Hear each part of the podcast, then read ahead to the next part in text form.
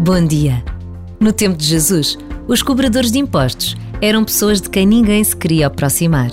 Significavam a presença do Império Romano, invasor e hostil.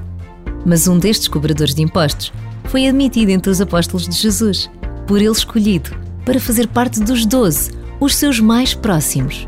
E hoje celebra-se a sua festa, a festa de São Mateus, apóstolo e evangelista. Como foram surpreendentes as escolhas de Jesus quando reuniu os seus apóstolos. Basta esta breve pausa para nos recordarmos das palavras do Papa Francisco em Lisboa. A Igreja é para todos, todos, todos.